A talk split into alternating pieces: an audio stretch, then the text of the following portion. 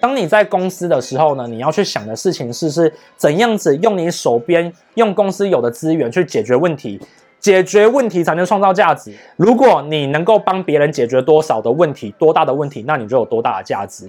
当你可以解决别人痛点的时候，这就是最好的价值。请开启下面的小铃铛，打开全部的订阅。社会新鲜人踏入职场之后，开始学公司的各种东西，现在都以学生的去记，但是很难在上班表现好，如何突破瓶颈？好，这一题啊，也是一个关键事情，就是因为你在追寻标准答案。要记住，当你出了社会开始工作的时候，你要去想的是是怎样子创造做好事情。好，做对事情是第一步，做好事情是第二步。接下来呢，把事情做到发挥到别人想象不到的价值，是好的价值，是你最终的那一步。所以你要去想的是是如何发挥价值。我问一个简单的问题出来。我以前很喜欢的一句话呢，就是黑猫白猫，不论呃是哪一种猫，会抓老鼠就是好猫。也一样的，今天在公司组织、在社会组织状况之下面，你能够帮公司创造价值的方法就是好方法。所以啊，以前吼就是在那个有一个笑话，就在讲说，NASA 去研究一支原子笔如何在那个月球上面，在失重的状况之下面，墨水还会跑出来。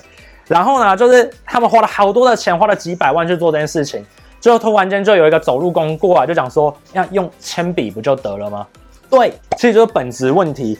你不就是为了要书写吗？对，你你要书写的状况之下面，你就是把事情给做好就好。当然会有人讲说，哎，我用这样子铅笔的方式去写，会有粉尘掉到眼里，会会造成什么问题？那没关系嘛，那再补充就好。但不必要花几百万去做一支原子笔啊。所以也一样的，当你在公司的时候呢，你要去想的事情是是怎样子用你手边用公司有的资源去解决问题。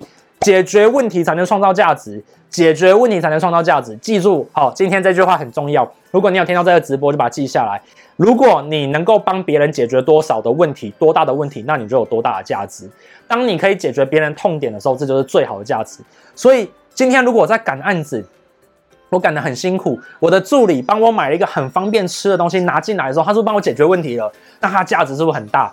所以这个时候，纵使只是买一个小食物进来给我吃，这就是最好的问题了。也一样的，团队合作当中，有时候我都会跟大家这样讲：团队合作当中，或许你的技能在这个专业上面没办法帮忙到大家，但是你可以在大家最忙的时候帮忙大家去跑腿，去买一些鸡排东西补充体力。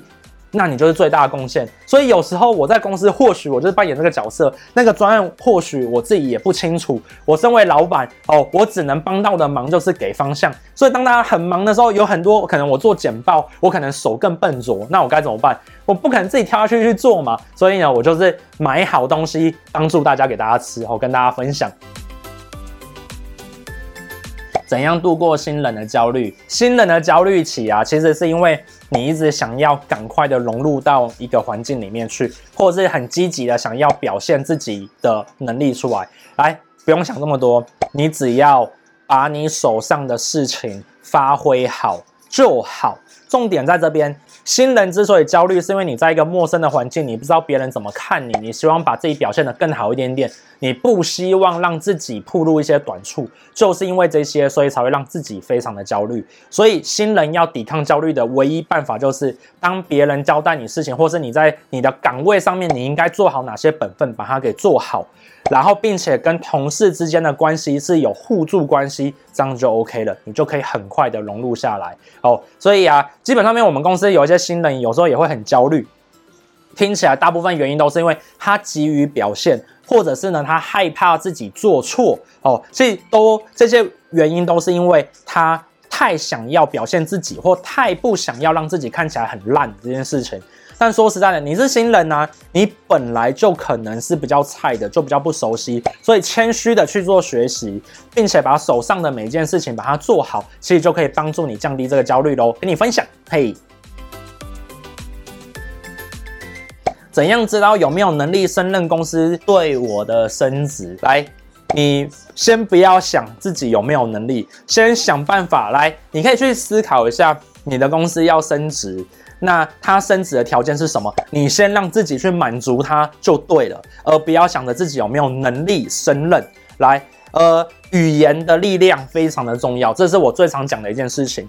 有些人会这样讲：“哎呀，我没有办法，这是最差的办法，我只好这样去做。”我都会讲说：“啪啪啪，不能这样子说。为什么呢？当你觉得自己，呃呃，剩下这最后一个选择的时候，你反而是很消极的人呢、如果你对自己有掌控权的时候，你就会发现到一件事情，你会让自己会比较有动力，而且会做得比较好。”哦，所以千万不要用嘴巴去想说啊，我自己有没有能力去胜任这个升职？你应该想的是，我想要升职，那我现在要培养什么能力？我要去做到这件事情才对哦，而不用去想自己有没有能力去胜任。今天你想做到，你就会胜任；如果你不想做到，哦，你可能纵使有能力，你也不会胜任。把观念转一下，语言的力量很重要。我跟你分享。想升迁但无法受到重视，努力过是否换工作？基本上面呢，想升迁但一直无法受到重视，努力过却是否换工作？我们现在这探讨有两个问题。首先，你是不是努力错方向了？因为啊，如果你努力对方向的话呢，基本上面是会受到重视的。除非你待的那个环境非常吃重，就是人跟人之间的关系。公司有分很多种，有一种模式就是他一定要结呃，就是。勾群党派的这种类型，那这种说实在的，呃，这不是我擅长的，所以我比较难回答。但如果说今天你的公司是属于那种有有能力发挥了之后就会有机会受到重视的话，那我可以告诉你一件事情，那就是有可能你现在的努力都发挥错方向了。重新盘点一下你真正的价值跟你的真正的能力，可以跟公司的哪一些短板帮它搭配上，把你的价值发挥出来。先把这件事情做好，再来去想想，再去想是不是环境不适合你。我自己都会这样子想，就是基本上面，如果遇到一件事情的时候，我都不会去想说是环境不好，或是别人不好，我都会去想是不是我哪里还可以做到更好，可以去做修正。好，跟你分享。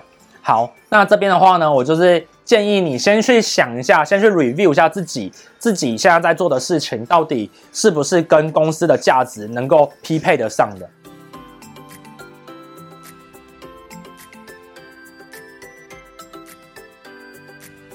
好，那我是马克 Ben，我的频道呢会在每周一跟周四晚上九点去做更新。那马克凡的生活 CEO 呢，就是在讲很多关于自我成长、职涯、创业、目标管理，还有行销相关的议题来跟你去做分享。那下面这小铃铛你有看到吗？请帮我点击并打开全部，可以看到更多更好的资讯进来哦。好，那我是马克 Ben，那我们下次见喽，拜拜。